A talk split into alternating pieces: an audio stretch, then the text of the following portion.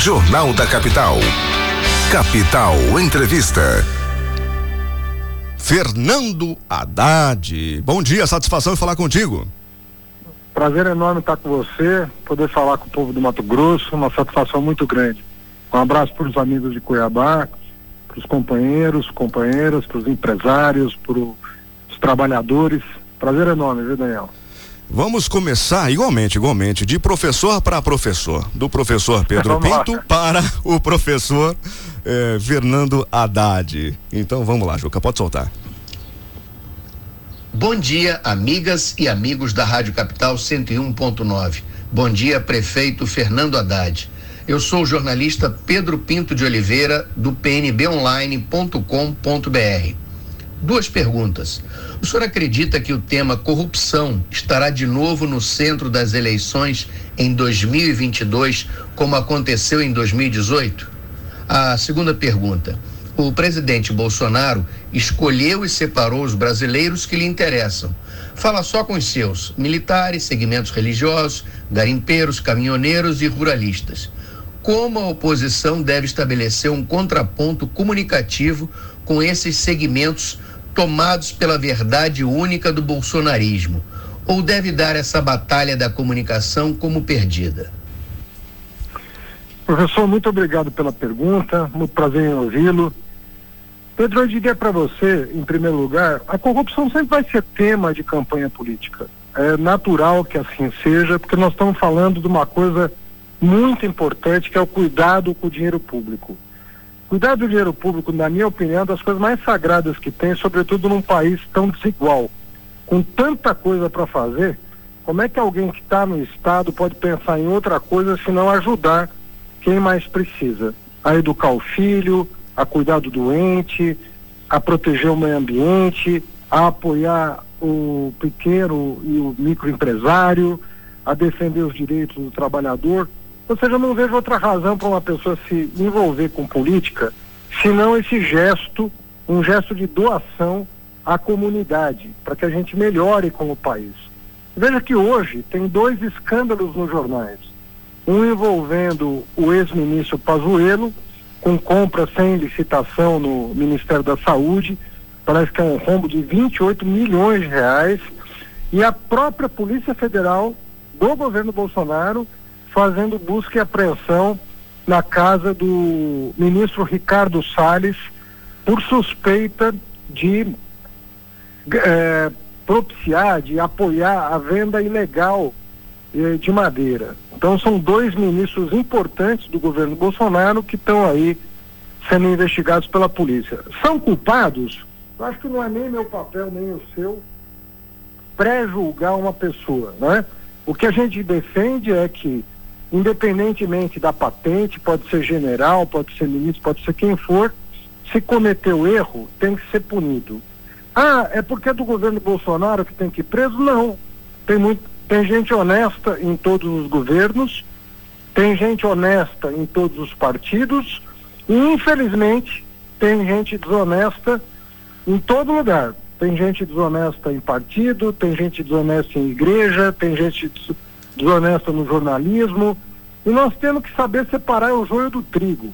A pior coisa que pode acontecer, Pedro, desculpa a, a insistência nesse assunto, é misturar o joio com o trigo. Porque se ninguém presta, se todo mundo é joio, se não tem o que, o que se aproveite, nós estamos condenados como nação. O papel da justiça é justamente esclarecer quem se preparou para servir ao país com dignidade e conhecimento e separar esse de quem não se preparou, de, de quem está se aproveitando de um cargo público para atender os seus interesses familiares ou pessoais. Então, a corrupção é assunto permanente. O que nós não devemos é pré-julgar e não devemos aliviar para ninguém. Quem errou paga, quem não errou serve o país. Sobre o segundo ponto, é, nós não devemos é, considerar setores bolsonaristas genericamente. Não é verdade que as Forças Armadas são bolsonaristas, não é verdade que os evangélicos são bolsonaristas. Eu não, eu, eu não compartilho essa opinião porque eu conheço muita gente que é, que é evangélica e que não concorda com as práticas desse governo, sobretudo em relação à vida, em relação à vacinação, em relação ao tratamento que as pessoas têm que receber num posto de saúde, em relação à educação. Ou seja, não é porque você é evangélico que você tem que aderir a uma cultura de armar a população, a uma cultura de afrontar a, a liberdade de imprensa. Então eu, eu acho que em, todo, em toda corporação, seja ela qual for, você vai encontrar pessoas com várias opiniões. E você tem que tentar se aproximar daquelas que têm uma visão de mundo mais próxima à sua e fazer política com base nessa visão de mundo. Então eu eu acho que nós temos que trabalhar em outra perspectiva, na perspectiva de reunir as forças do país para que a gente possa enfrentar os desafios que estão colocados, que não são pequenos, e oferecer uma alternativa eh, para o Brasil o ano que vem. Mas lutando desde já, porque tem muita coisa para fazer agora, como por exemplo continuar pressionando pela vacina, que foi recusada pelo governo, continuar pressionando por um auxílio às famílias, que está tá pouco, as famílias não estão suportando a pobreza e a miséria, e continuar lutando pelo país. Certo, professor. Tem uma outra pergunta aqui que acaba de chegar que é, é, bem interessante. E assim, eu lembro que da última vez que eu consegui falar com o professor Fernando Haddad foi naquele tumulto, Haddad em frente à Polícia Federal em Curitiba, né? Nós ali cercando estava lá, estava lá, estava lá. nós ali cercando você, né? Eu e, e, o meu colega o, o Mark Souza, os microfones ali segurando, cercando você, a equipe. Do outro lado, o, os militantes do, do PT acampados, né? E, e foi bem complicado colher uma sonorinha, um trecho de entrevista contigo ali eh, durante aquelas visitas ao ex-presidente Lula. Agora não, agora é um outro cenário, bem diferente, e, e o PT eh, recebeu essa decisão do Supremo Tribunal Federal, último voto da ministra Carmen Lúcia, e o cenário mudou completamente, porque o PT, nesse momento, já observa é, o eleitorado brasileiro como se fosse ali, vamos separar aqui uma, uma bola, você tem um terço nesse momento ali com um, com Lula, segundo as pesquisas, seria pelo menos um terço com o Bolsonaro, que está em queda de popularidade, ainda continua caindo em popularidade, e tem um meio, um meio que ainda não se definiu. E é impossível nesse momento a gente não falar de política, não falar de 2022, em 22, porque a disputa a gente ouve, acompanha, ela já foi antecipada, ela está sendo antecipada e muito disso se deve à pandemia, às perdas de vida em todo o país. Ah, o fato de Lula se tornar elegível mudou toda a perspectiva, o olhar do, do PT que volta àquele projeto de costura de parcerias para a vitória do Lula lá em 2002, Haddad? Olha, é, na verdade mudou muito o quadro, porque nós sempre defendemos o quê? Olha, se acontece, que pode acontecer na tua família, vamos supor que na sua família alguém errou. Você vai lamentar, mas você não vai, não vai defender impunidade. Você vai lamentar muito porque é uma pessoa que carrega seu sobrenome, mas você não vai defender que a pessoa não responda pelo que fez. Isso vale para tudo na vida. Vale para para o teu time de futebol, vale para tua, tua tua religião, vale para o teu partido político. Ou se uma pessoa próxima a você, pode ser seu parente ou não, seu amigo, seu correligionário, cometer um erro, todo mundo vai ficar chateado, porque de alguma maneira vai te afetar também. Mas você não vai definir que a pessoa, defender que a pessoa não responda. O que, que a gente dizia na época? Falava, não tem problema, se um petista errou, prende na forma da lei, dá o direito de defesa, se tem prova contra a pessoa, prende. Isso vale para tucano, vale para bolsonarista, vale para jornalista, vale para todo mundo, pô. Tem uma lei que vale para todo mundo. O que a gente dizia é que o Moro não estava sendo correto com o Lula. O Moro estava inventando coisa contra o Lula. E não compadrio ali com a acusação. E não pode ter isso, um juiz torcer para um lado. É que nem um juiz de futebol. Se ele começar a pitar para um lado, o torcedor vai falar, peraí, pô, esse não é o jogo que eu quero assistir. Eu quero assistir um jogo justo. Quem fizer mais gol leva. Se a acusação fez gol, provou, leva, né, prende. Agora, se não conseguiu fazer o gol, tem que soltar, independentemente de quem seja. Pode ser o Lula, pode ser qualquer pessoa, né? Por mais humilde que ela seja, ela tem que ter justiça. Por mais poderosa que ela seja, tem que ter justiça. A gente defendeu isso o tempo todo. Eu era advogado do Lula, sou, Sim. aliás, advogado do Sim. Lula. E eu, eu acho que essa, que essa virada, a ministra Carmen Lúcia é uma pessoa acima de qualquer suspeita por várias razões. Entre elas, porque ela foi das juízas mais duras com o Lula. Você sabe disso, você é jornalista, você acompanhou. Durante 10 anos, a ministra Carmen Lúcia foi a juíza mais dura com o presidente Lula. Por que, que ela mudou de ideia? Por causa das provas que nós levamos para ela. Depois de 10 anos, ela, diante das evidências, falou: não dá para manter isso aqui. Isso aqui foi uma farsa. E foi o que ela declarou que permite agora o Lula poder disputar qualquer eleição para presidente, o que ele quiser. Isso muda muita coisa na cabeça do brasileiro que estava aguardando uma decisão final da justiça, porque o brasileiro respeita as instituições e estava aguardando. Isso muda muita coisa. Agora, eu acho que as duas principais lideranças no país hoje são Lula e Bolsonaro. Bolsonaro porque está ocupando a presidência da República, o Lula porque ocupou durante oito anos, e eu não vejo muito espaço para para terceira via não pretensões ah. nesse momento. Tá? Certo. Pode acontecer daqui para um ano que apareça um nome, uma surpresa, vamos dizer assim. Certo. Mas hoje eu diria que eu não, não vejo no horizonte um nome forte para tomar o lugar do Bolsonaro, por exemplo, ou do Lula no segundo turno. Mas política você sabe, né? Como diria. A coisa muda muito. É, como diria o, o, o Ulisses, né? É, é de acordo é, com as nuvens, né? O movimento das nuvens, nuvens professor. Exatamente, exatamente, exato. professor, é o seguinte, pegando um gancho justamente nesse ponto, naqueles tumultos na porta da, da PF lá em, em Curitiba, nas tuas visitas durante a campanha, depois no segundo turno também. É, tem uma, uma entrevista tua é, dizendo o seguinte aqui, ó, pro Globo. Haddad, é, Moro ajudou o Brasil, mas errou na sentença do Lula. E você acreditava que ela seria corrigida nos tribunais superiores. Depois, um ano é, passou, isso 2018. Dois anos depois, Haddad sobre Moro usou o cargo de juiz para começar sua vida pública na política. E mais recentemente para o Carta Capital.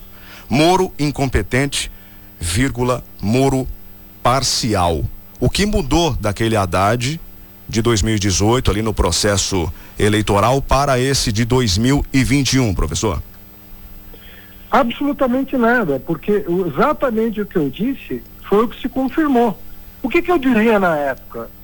Que toda a ação da Polícia Federal de combate à corrupção é bem-vinda. Nós tivemos, durante os governos nossos, mais de mil operações da Polícia Federal. Quem é que não aplaude a Polícia Federal quando põe bandido na cadeia? Não é possível um brasileiro não aplaudir a ação da Polícia Federal quando ela, sobretudo quando ela bota bilionário na cadeia, porque a gente vê muito pobre que roubou uma maçã na feira na cadeia e não vê o, o bilionário que roubou milhões de reais na cadeia. Então não havia como não aplaudir a Polícia Federal naquela época. Eu sempre fui entusiasta eu fui da, do, dos prefeitos de São Paulo que mais recuperou dinheiro roubado com a ajuda do Ministério Público e da Controladoria Geral do município que eu tinha criado. Nós recuperamos meio bilhão de reais na Prefeitura de São Paulo. Então, eu sou entusiasta de ações bem feitas. O que eu dizia na época é que o Moro merecia consideração pelo fato de ter prendido gente com, confessadamente corrupta, mas em relação ao Lula, ele estava fazendo política. Para minha surpresa, que eu achava já que ele estava fazendo política, mas para minha surpresa, ele depois de condenar o Lula, deixa a magistratura para ser ministro e candidato. Imagina você, isso se acontece em outro lugar do mundo. Um juiz condena o líder nas pesquisas injustamente, né, parcialmente, como eu disse depois, e de forma incompetente no sentido jurídico do termo, né? Ele não era o juiz que podia julgar o Lula. O que o Supremo disse é que ele não foi imparcial e ele não era o juiz competente para julgar. Era o juiz de Brasília que deveria ter julgado. Então, tudo se confirmou. O Moro não era parcial, não era imparcial. O Moro não era o juiz competente para julgar o de Brasília e ele resolveu usar o Lula como trampolim político, saindo da, da, do, da magistratura, assumindo um cargo de ministro e negociando com o Bolsonaro ou uma vaga no Supremo ou a candidatura à presidência da República. Você não pode fazer isso como juiz. Você não pode fazer isso como juiz. Se um juiz resolver fazer uma coisa dessa daqui para frente, se a moda pega, você já imaginou?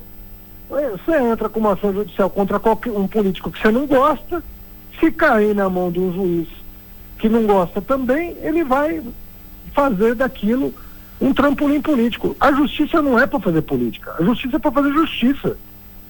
Esse é o dado. E o Moro não podia ter feito o que fez. Vamos ao questionamento. Quem é agora? Amanda Simeone? Vamos lá então. É, prefeito, só um minutinho. Vamos lá. Pergunta da Amanda. Fica à vontade.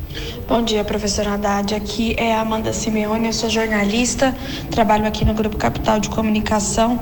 É, a minha pergunta é em relação ao cenário para 2022.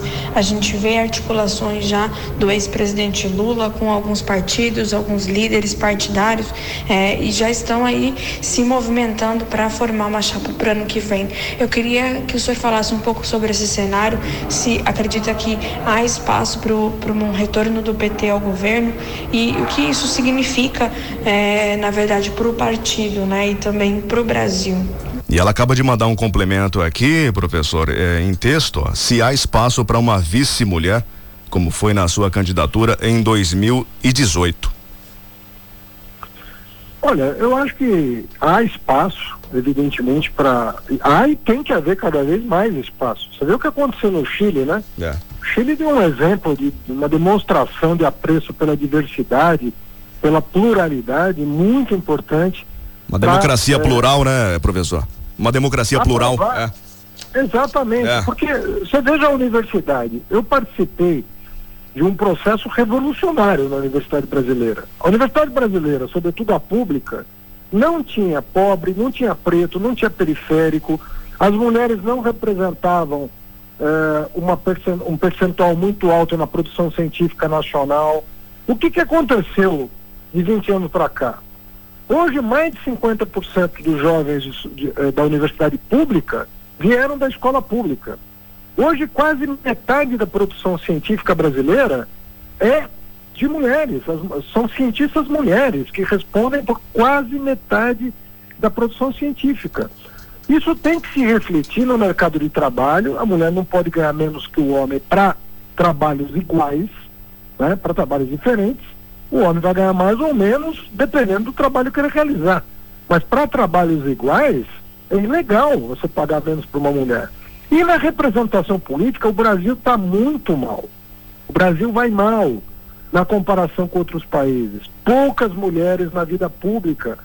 Né? E agora está havendo uma série de providências para corrigir essa distorção.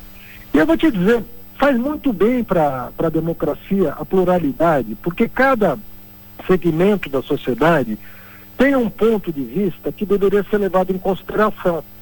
Por mais que a gente tente, nós não vamos saber qual é a realidade da mulher brasileira. A mulher é que sente na pele o que é ser mãe, o que é estar quatro jornadas de trabalho, o que, que é amamentar por tantos meses, o que, que é uma licença maternidade curta, o que, que é ganhar menos que o homem. É a mulher que sabe isso.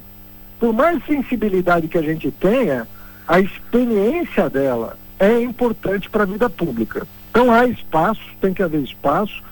Agora, o, o quadro eleitoral vai se definir o ano que vem. Né? Não vamos, é muito difícil um ano e meio antes da eleição a gente tem um quadro definido.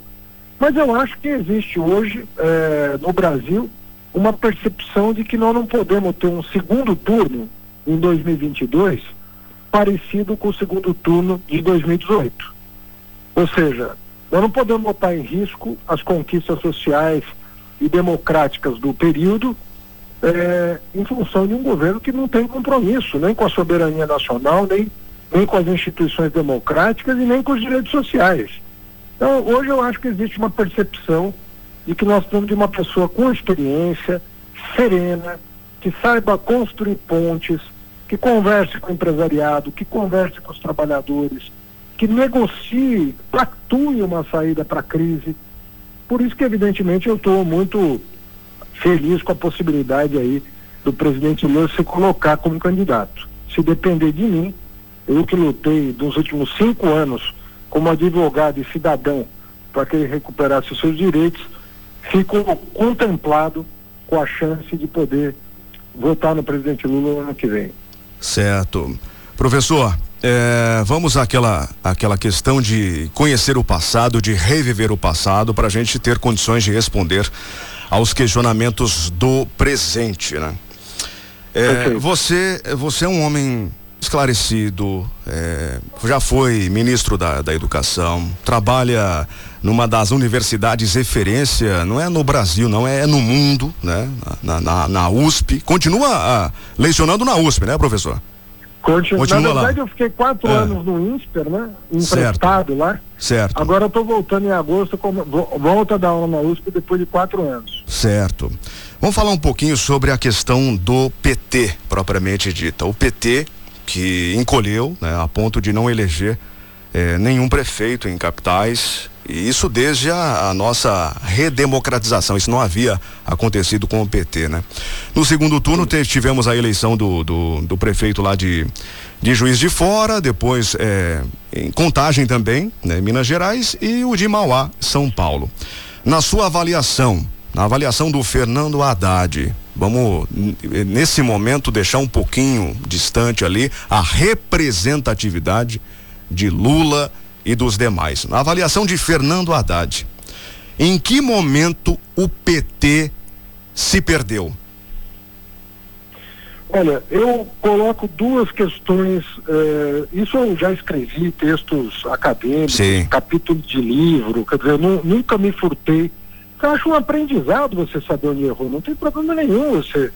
Se o balanço, sobretudo se o balanço é bom, eu acho que o PT tem um grande legado para o país, você tentar corrigir onde você errou é importante. Isso para o PT, para outros partidos também não.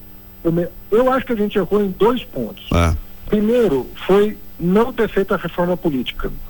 Porque toda. Você fala, ah, mas ninguém fez, era difícil fazer. Não Ainda é difícil, né? É. É, mas a gente já conseguiu algumas coisas. Por exemplo, você proibir a empresa de doar para partido político. Na minha opinião, isso era uma necessidade histórica do país. Você não podia permitir uma empresa doar para partido político. Porque a pergunta que você faz é o seguinte, por que, que a empresa doa para um partido político? Uma coisa é o, o José da Silva, o Fernando Haddad, o Daniel, pegar um, um 100 reais, 500 reais, 600 reais, e doar para um, um, um candidato que você gosta, ou para uma causa que você aprecia, a causa ambiental, a causa da educação, a causa do combate à miséria. Outra coisa é uma empresa. Uma empresa tem finalidade de lucro. Não, não é um cidadão que tem, quer construir um país melhor.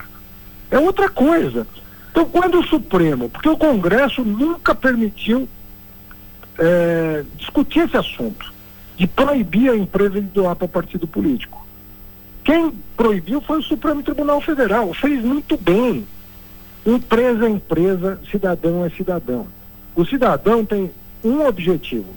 Com alguma economia, ele pode ajudar um candidato ou um partido do gosto dele, de acordo com as suas convicções. Uma empresa, ela está lá registrada na junta comercial, com objetivo de lucro. O que, que tem a ver com democracia isso? Nada a ver. Então essa foi a primeira coisa. A segunda coisa, a coligação proporcional. Uma coisa é um partido querer apoiar um candidato a presidente. Tem vários partidos que vão apoiar o candidato Lula, outros partidos vão apoiar o candidato Bolsonaro e não vão ter candidato próprio. Normal na eleição majoritária. Mas na eleição proporcional começa uma promiscuidade, porque um deputado de um partido acaba sendo eleito com o voto que foi dado para outro. Isso também foi proibido. São duas eh, regras novas que vão ajudar muito a democracia e vão acabar com essa zona cinzenta que existia, que permitia que maus políticos se aproveitassem da situação. Então essa foi a primeira gran, grande erro. Segundo problema, Depois da crise de 2008, eu acho que o presidente Lula enfrentou a crise muito bem em 2008. Em 2010 nós crescemos mais de 7%. Em 2012 e 2013, eu acho que houve alguns problemas na condução da política econômica. Nós acatamos uma agenda é, dos empresários que, na minha opinião, não estava correta. Não do ponto de vista moral, do ponto de vista técnico. O que, que a economia precisava para aquele, aquele momento. Os empresários achavam que, que a, as empresas precisavam de estímulo para investir. Eu achava que naquele momento as pessoas precisavam de mais recursos para consumir. Não era um problema, portanto, de produção, era um problema de consumo. O consumo estava caindo e por causa disso a taxa de lucro das empresas estava caindo. Quando a Dilma foi tentar corrigir isso em 2015, o que, que aconteceu? Começaram a sabotar o governo dela, com aquelas pautas bomba que todo mundo lembra. Eduardo Cunha e Aécio Neves fazendo aquelas pautas bomba. Nós estamos pagando até hoje o preço desse, desse equívoco que a oposição também cometeu em não aceitar o resultado eleitoral de 2014 e aprovar eh, medidas que eram contra o interesse público para prejudicar o governo e gerar uma crise institucional. Então, hoje nós temos um momento em que nós podemos passar isso limpo e virar essa página triste da história do Brasil que tanto sofrimento trouxe para as pessoas.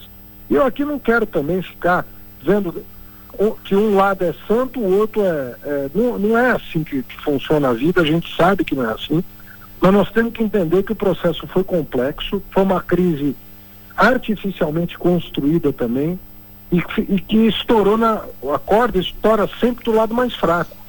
Hoje você está aí com desemprego recorde, você está sem governo praticamente, você não tem um.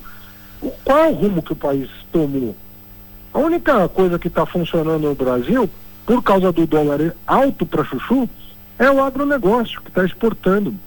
Mas tirando esse setor que está se valendo de um dólar super desvalorizado, que acaba encarecendo tudo no Brasil, ninguém tem poder de compra mais no Brasil, tirando um setor da economia, todos os outros estão aí sem saber para onde ir. Essa que é a verdade. A indústria, o comércio não estão sabendo para onde ir. Nós vamos crescer Agora vamos crescer. Mas por quê? Porque a gente teve uma recessão brutal no último ano. Então vai ter, vai ter um, um crescimento esse ano que, no, que vai compensar a queda do PIB do ano passado. Mas está longe de ser um projeto de país. Está longe de ser um horizonte de desenvolvimento sustentável. E é isso que nós temos que construir. Um horizonte de desenvolvimento sustentável. Não um voo de galinha, né, como a gente fala. Certo, certo. É, é, voo de galinha e o olhar de galinha também, né, professor? Só olha para baixo? Também, né? também, né? professor. Seguinte, outro colega nosso aqui, o jornalista Marco Aurélio, é, ele já cumprimentou empresários, trabalhadores. Pergunta, por favor, se der aí, como o PT vai fazer campanha em Mato Grosso, um estado majoritariamente bolsonarista? Ah, tem umas, eu acho que tem umas fantasias, assim, sabe, de achar que. É, é óbvio que o Estado, os Estados têm suas inclinações, né? Certo. É, falar o, o, o, Nordeste é PT. O, o, Nordeste era uma região que não votava no PT antes do Lula ser presidente. O Nordeste passou a votar no PT quando o Lula mudou a cara do Nordeste. Para sempre. O Nordeste nunca mais vai ser o que foi até o final do século passado mudou para sempre. Graças a Deus. Porque o Nordeste era considerado preconceituosamente pelo, pelo centro-sul do país como uma região problema. E hoje é uma região que é parte da solução. Isso acontece, isso é assim. Você tem que. Eh, o norte, por exemplo, já foi uma região muito conservadora. E nós eu, eu ganhei a, a, eleição no Pará, empatei no Amazonas, perdi por 1% no Amazonas. Se não fosse Manaus, que aliás pagou um preço altíssimo por ter, por, pelo, é, pelo Bolsonaro ser o presidente, né? Uma região que foi totalmente desestabilizada pelo governo Bolsonaro. O Acre nós governamos por mais de uma década, com resultados extraordinários Então essas coisas estão sempre em disputa.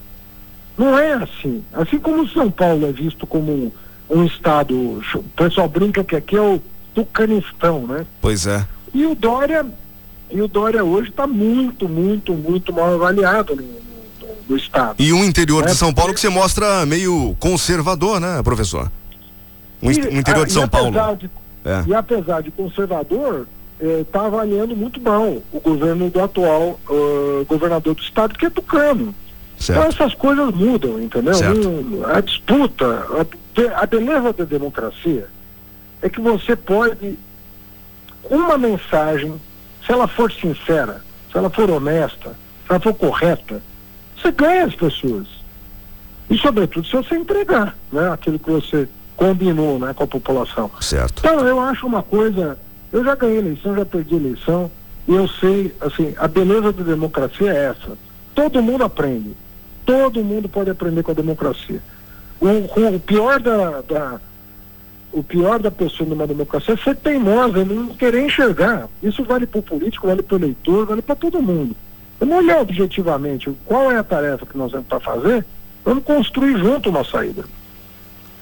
Pergunta do Severino de Lima, nos acompanhando no YouTube pelo canal Capital Notícia. Queria perguntar uh, o porquê da esquerda não fazer uma frente ampla a gente vê o Freixo dizendo que será candidato, talvez o Boulos também eh, na condição de candidato, fora o Ciro que quer de toda forma ser protagonista.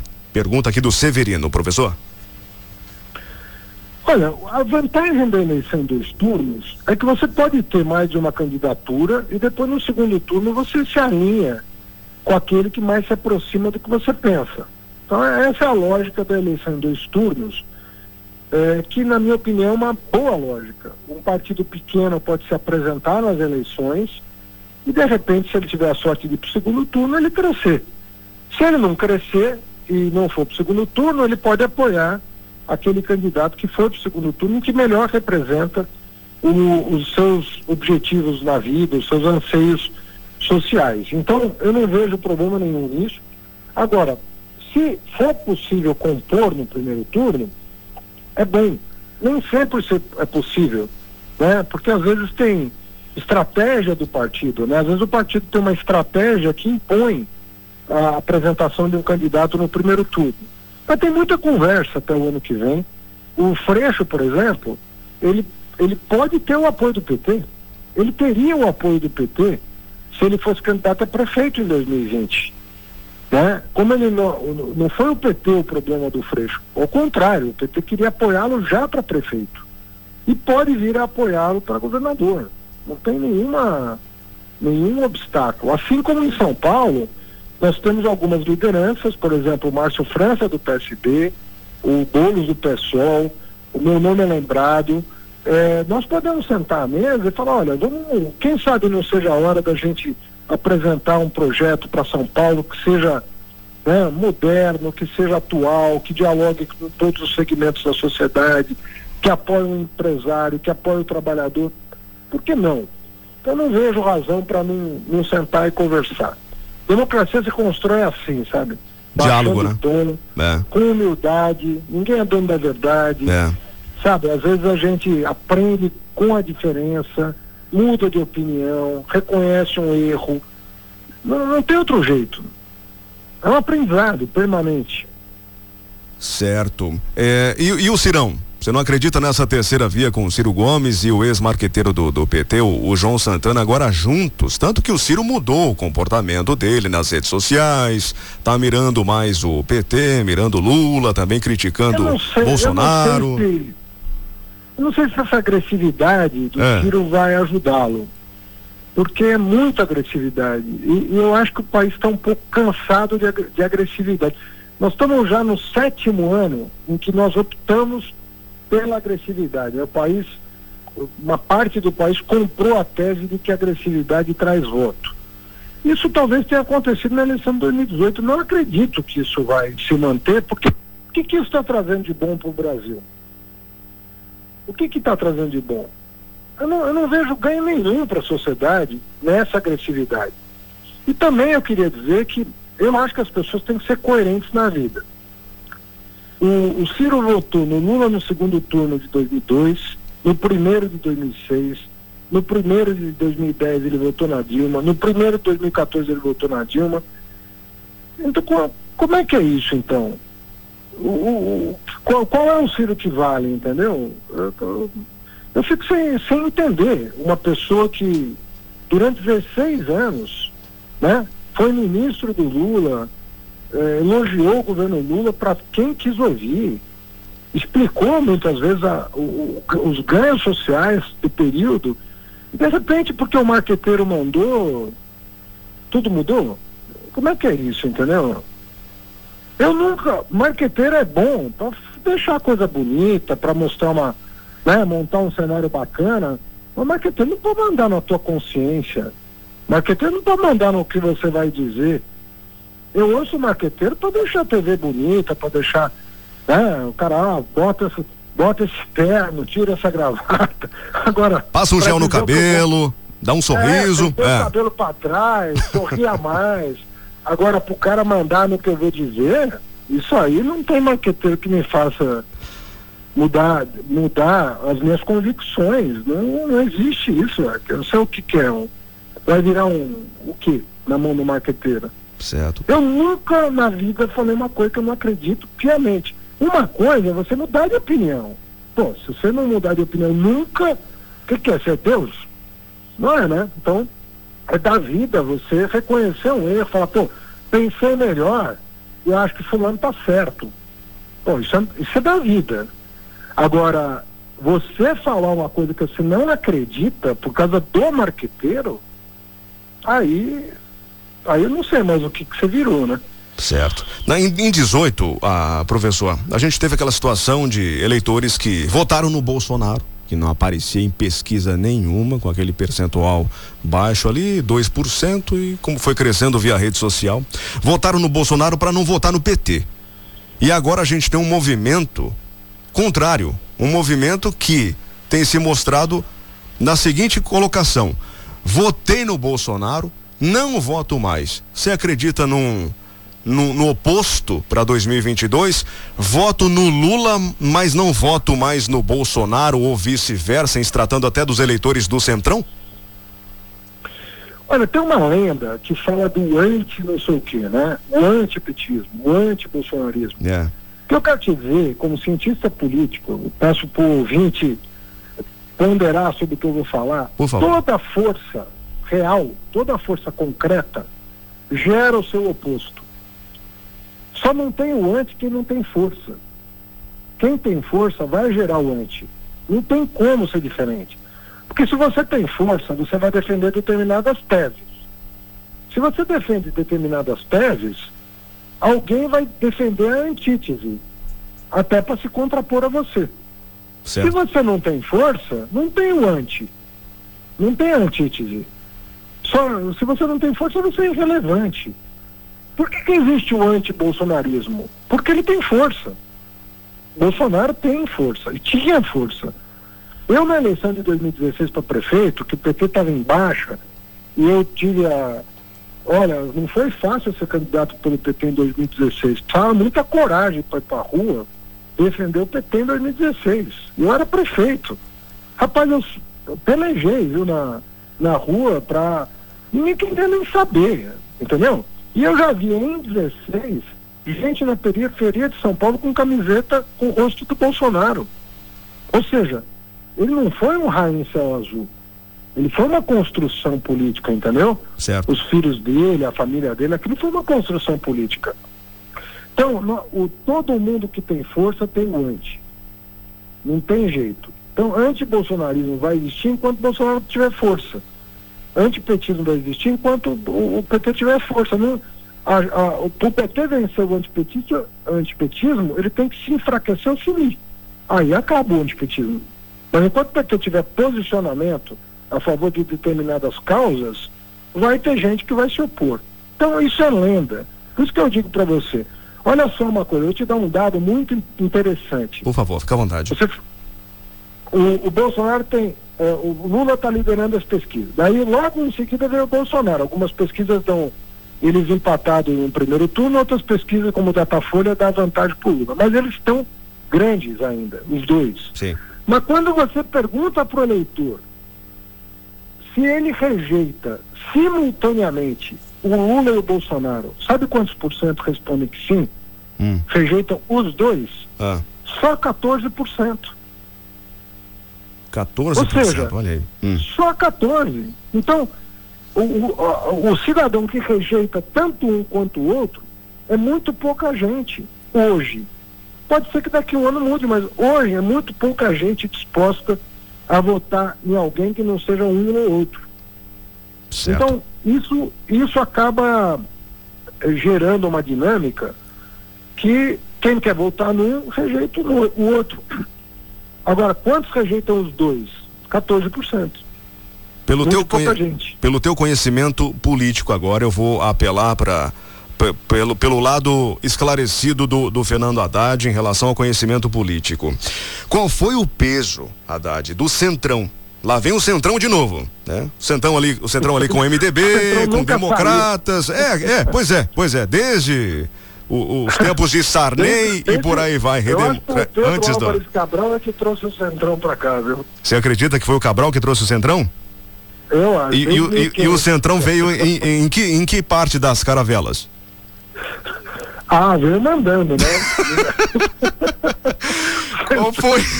então vamos lá, vamos lá, professor. Qual foi o peso do Centrão nos mandatos de Lula e Dilma e também na queda do PT?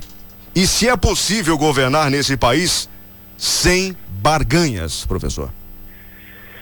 Isso é uma coisa muito importante que você está perguntando e que muitas vezes gente, as pessoas se, se, Não é fácil decifrar o enigma do Centrão, é. né, do ponto de vista político.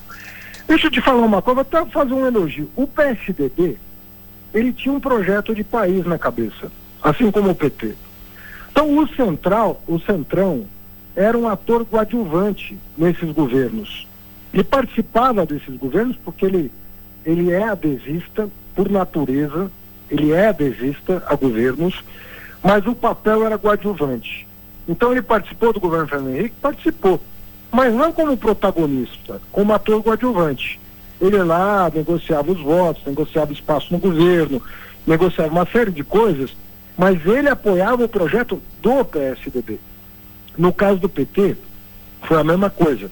Ele não tinha importância, eh, a não ser como ator coadjuvante. Então ele dava número para votar os projetos, votou o ProUni, votou o Bolsa Família, votou tudo que a gente pedia e negociava espaço, negociava protagonismo como ator coadjuvante.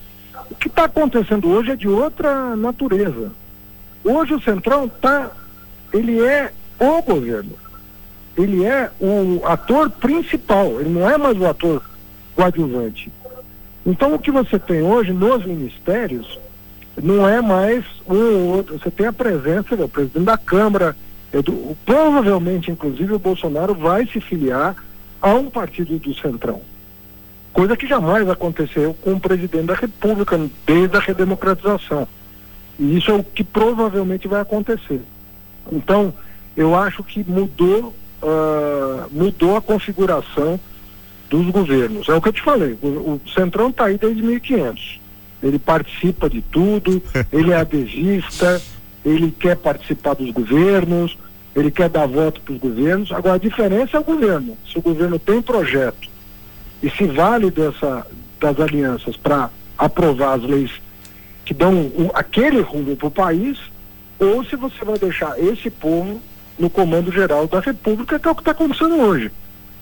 Certo. O pergunta do Sérgio Fernandes aqui. Haddad, você é um professor, já foi ministro da Educação do governo Lula. Aqui no nosso estado, um deputado estadual chamado Gilberto Catani apresentou recentemente um projeto que institui o programa Escola Sem Partido, que tem, segundo ele, o objetivo de proibir a doutrinação nas salas de aula de Mato Grosso. Qual é a sua opinião sobre o assunto? Pergunta do Sérgio Fernandes. Olha, você não pode é, querer transformar a escola num ambiente de disputa é, ideológica, entendeu? Você não pode. O que, qual, que, que é o lugar da escola? O lugar da escola é lugar da ciência. Você vai orientar a, a criança é, a como lidar com, com, com o conhecimento científico estabelecido. Então ela vai lá aprender biologia na forma da ciência, física, a química. Nós tivemos um boom científico no, no mundo, mas sobretudo de 100 anos para cá, mas desde o iluminismo, a ciência vem, é, mas de 100 anos para cá, aconteceu uma revolução científica no mundo que as pessoas precisam conhecer. E a maneira de conhecer é ir para a escola. E, e um professor lá que te ensina português, que te ensina matemática, que te ensina história, que te ensina geografia, que te ensina física, química, biologia. Não, não inventaram outro jeito ainda. Pode até ser que apareça, mas não inventaram outro jeito. É a escola. E ela tem que ser pública, porque nem todo mundo pode pagar, e é, é um direito é, universal, consagrado na Constituição, que a escola seja pública, seja laica. O que, que significa a escola ser laica? Significa que ela não pode fazer doutrinação de uma religião em detrimento de outra. Eu não posso dizer numa escola pública que o evangélico está errado e o católico está certo. Eu não posso dizer numa escola pública que a religião de matriz afro está errada e que o judaísmo está certo. Eu posso dizer que essas religiões existem, eu posso dizer que essas religiões precisam ser respeitadas, eu posso dizer que o Estado brasileiro tem que proteger a liberdade religiosa. Tudo isso eu posso dizer, mas eu não posso tomar partido de uma ou outra religião. Entendeu? Assim como eu não posso tomar partido eh, do Bolsonaro ou do Lula ou de quem quer que seja. Então, a escola é uma construção e os professores conhecem tudo isso. Tem diretor, tem secretário de educação, tem o, o magistério, tem o sindicato, tem é, associação de pais e alunos. Não precisa de um deputado se meter nessa história. Não é um deputado que tem que dizer o que, que a escola pode ou não ensinar. Sabe, tem, existem a, a escola é um espaço comunitário. Sabe, a partir do momento que um deputado quer se meter nisso, ele é que está partidarizando o tema. Então a escola sem partido é a escola sem o deputado enchendo a paciência. Se o deputado quer ajudar, bem, mas não vem atrapalhar. Sabe, esse deputado está querendo atrapalhar a escola, está querendo se meter na escola. Ele tem que se meter na Assembleia. Vai lá aprovar projeto de lei que interessa. Não enche a paciência do professor, da família, do estudante. Se você tem alguma reclamação de algum professor, você pode ter. Faça essa reclamação para o diretor da escola. Faça para a Secretaria Estadual de Educação. Esse é o papel do cidadão que quer ajudar. Você está vendo que está acontecendo alguma coisa errada? Se o, a professora XYZ, ou o aluno, ou está fazendo alguma coisa que está prejudicando a escola, vai lá e protocola um ofício. Agora, querer se meter na vida da escola com lei desse tipo, que, que é ele que vai definir agora o projeto pedagógico da escola? Quem que é ele para? Quem que ele pensa que ele é? Não é assim, gente. O, a política não pode se meter com a escola dessa maneira. Certo. Entendeu? Professor, é, a gente observou, é, aliás, o país todo ó, acompanhou atentamente o discurso do Lula. E diferente daquele Lula que discursou é, eu lembro agora de dois, dois discursos, sendo o primeiro que teve a praça lotada e ainda estávamos no período anti-pandemia. Quem imaginava que estaríamos nessa situação meses depois? Naquela praça gigantesca em frente à Universidade Federal de Curitiba, ali eu estava observando. Né, o Haddad, a Gleice Hoffmann, o Lula e correligionários, apoiadores do, do Brasil todo, não era somente do Paraná. O que mudou é, naquele discurso em que a gente sentia um Lula é, mais magoado, um Lula ah, até certo, certo ponto nervoso, lembrando aquele Lula antes da disputa com o Collor, mais incisivo, menos Lula, paz e amor. E tinha seus motivos para isso naquele momento. Para esse Lula, um pouco mais seguro, a gente observou um Lula seguro, um Lula no auge. Foi colocado dessa forma: olha, esse é o Lula no auge do discurso, dos apontamentos e focando muito nas falhas do governo Bolsonaro na pandemia. Seja em relação à, à saúde propriamente dita, as falhas nas negociações, na compra de vacinas, né, os atrasos nas compras de vacinas e também focando muito na questão econômica, ambiental, social. Essa é a linha do PT a partir de agora para construir de vez a candidatura Lula e buscando os apoiadores centro, centro-esquerda? Olha, eu, eu nem sei se devia responder assim como eu vou, porque eu falo um pouco da intimidade né, de, um, de uma pessoa que deveria responder por si. Mas assim, eu não acho que eu cometo nenhuma indiscrição em dizer que foi muito sofrido esse período para o Lula sobretudo em função do drama familiar. Você sabe que ele é, reclamava pouco da condição da vida dele, porque ele dizia assim: eu estou vivendo ainda melhor que a maioria do povo brasileiro, mesmo estando aqui, encarcerado nessa Polícia Federal. Eu não eu não estou comendo três vezes por dia, eu estou dormindo e tem gente aqui que não tem nada, está sofrendo. Então ele tinha sempre muita consciência e que tinha gente que precisava dele, que precisava da atenção do PT e sempre nos estimulou a fazer o que tinha que ser feito na política para ajudar. Agora, o drama familiar, isso aí, ter perdido a esposa da maneira como perdeu. Né? A dona Marisa teve uma crise muito severa com tudo que estava acontecendo com a família dela, com os filhos, com o próprio Lula. E aquilo tudo, quem acompanhou de perto sabe o quanto aquele ambiente de extrema pressão acabou levando ela a ter um acidente vascular cerebral que acabou levando a vida dela, custou a vida dela. Mas todo mundo sabe que aquele acidente vascular tinha, tinha razão psicológica do estresse que ela estava vivendo.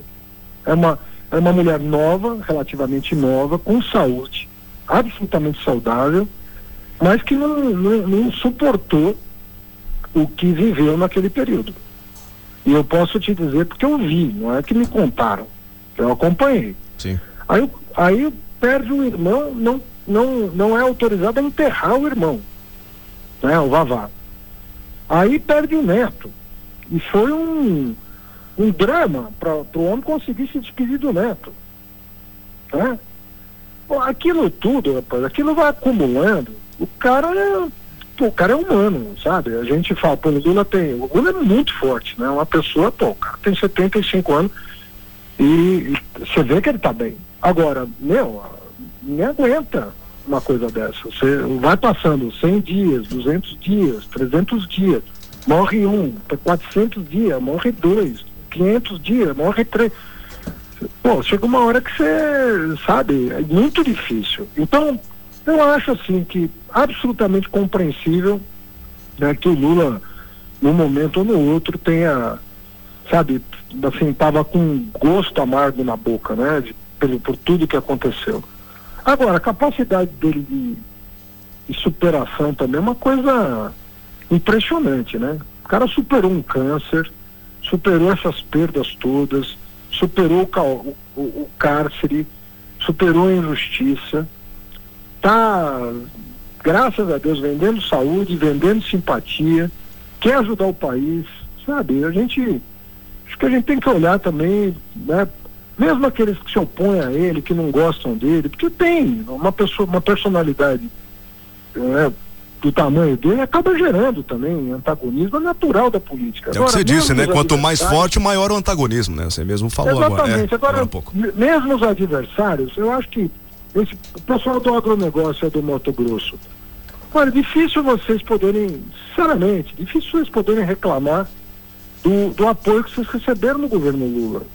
Difícil poder dizer que não, não se trata de um brasileiro, sabe, que merece consideração isso não é questão de votar ou não votar.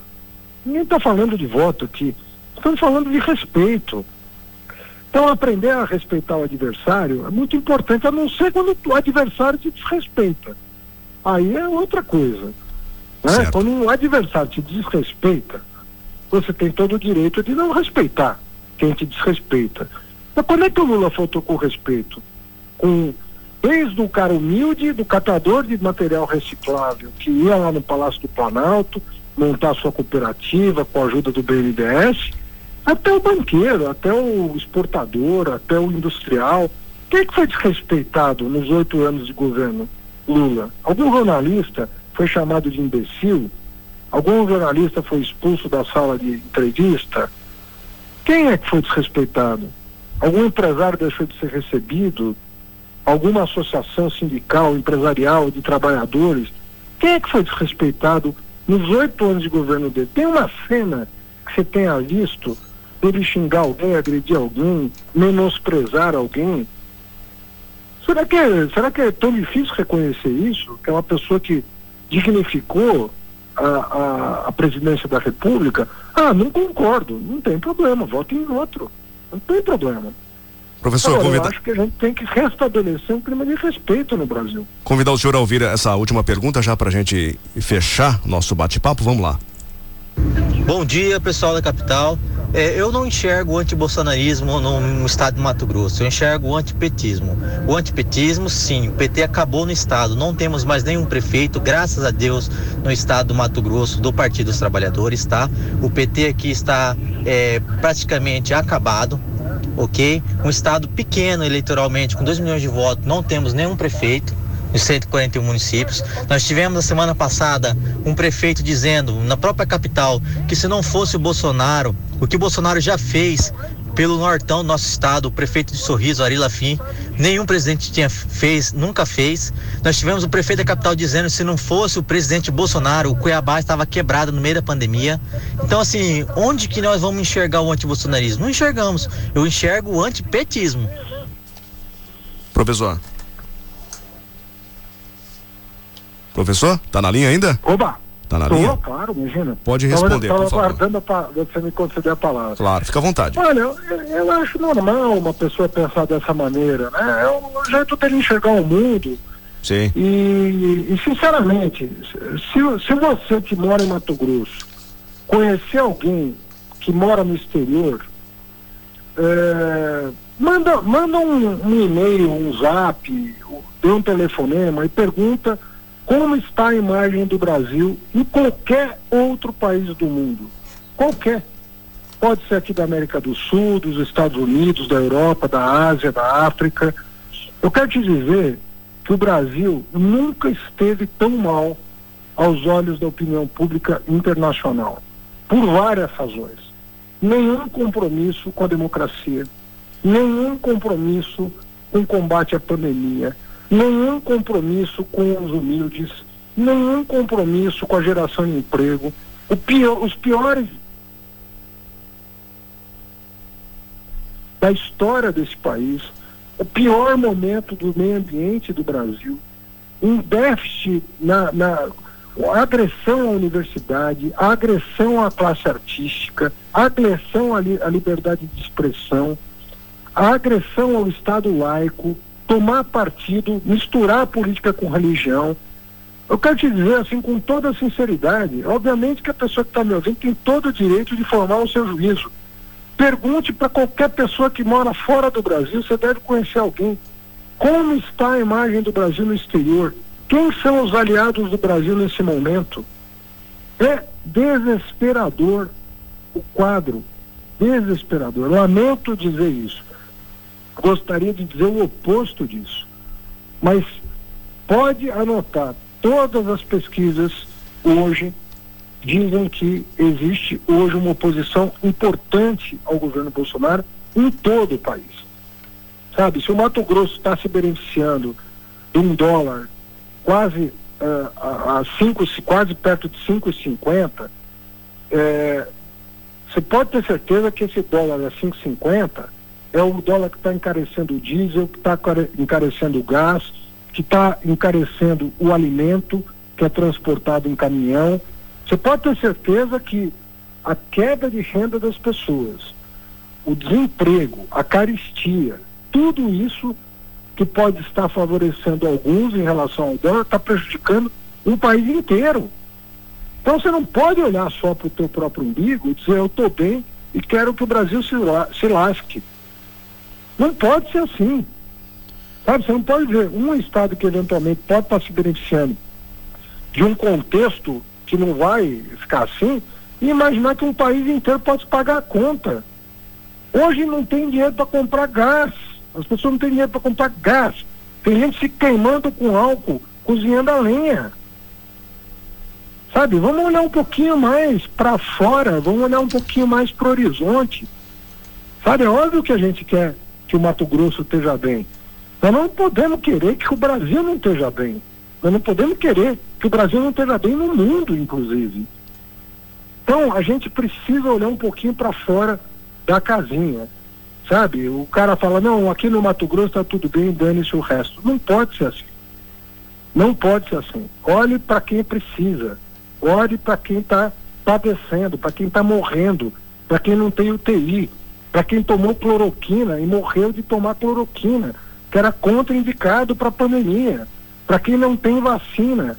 Tem 5 milhões de pessoas que tomaram a primeira dose que não conseguiram tomar a segunda por falta de planejamento. O ministro Pazuello estava mais preocupado em comprar sem licitação do que em comprar vacina. Olha um pouquinho para fora, olha um pouquinho para lá do teu umbigo. O teu umbigo é importante, mas tem mais coisa importante no mundo do que o, o, o, do que só você. Você vive numa comunidade. Presta atenção no que está acontecendo no Brasil inteiro e o Brasil no mundo, que nós não estamos isolados. Brigar com a China e ficar sem insumo da vacina, para que isso? O que, que nós ganhamos xingando os chineses? Me, me conta. É o maior importador de produtos brasileiros. Se a China deixar de comprar, o Mato Grosso exporta para onde? Me conta. Para onde o Mato Grosso exporta? Vamos brigar com a China, sabe que, qual é o resultado? Você vai exportar menos e não vai receber a vacina de volta. Eu pergunto, quem ganha com essa bobagem?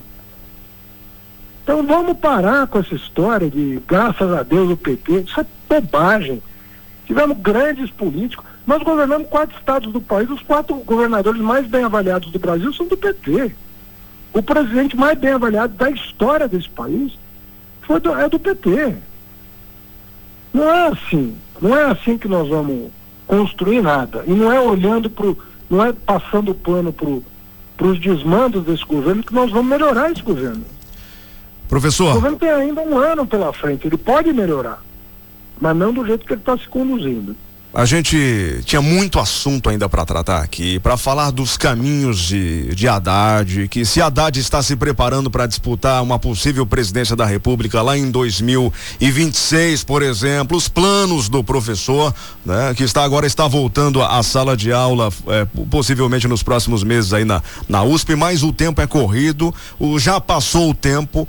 Mas a gente fica aqui umas perguntas sempre pendentes, né? Aquela assim, olha, eu gostaria muito de ter falado sobre isso, mas não teve, não tivemos tempo, oportunidade dessa vez. oportunidade e você é uma pessoa muito distinta e sempre eu vou atender seus convites que muito bom conversar com vocês. Obrigado, obrigado pelo espaço na agenda, obrigado à tua assessoria, bom trabalho, boa quarta-feira para o senhor aí.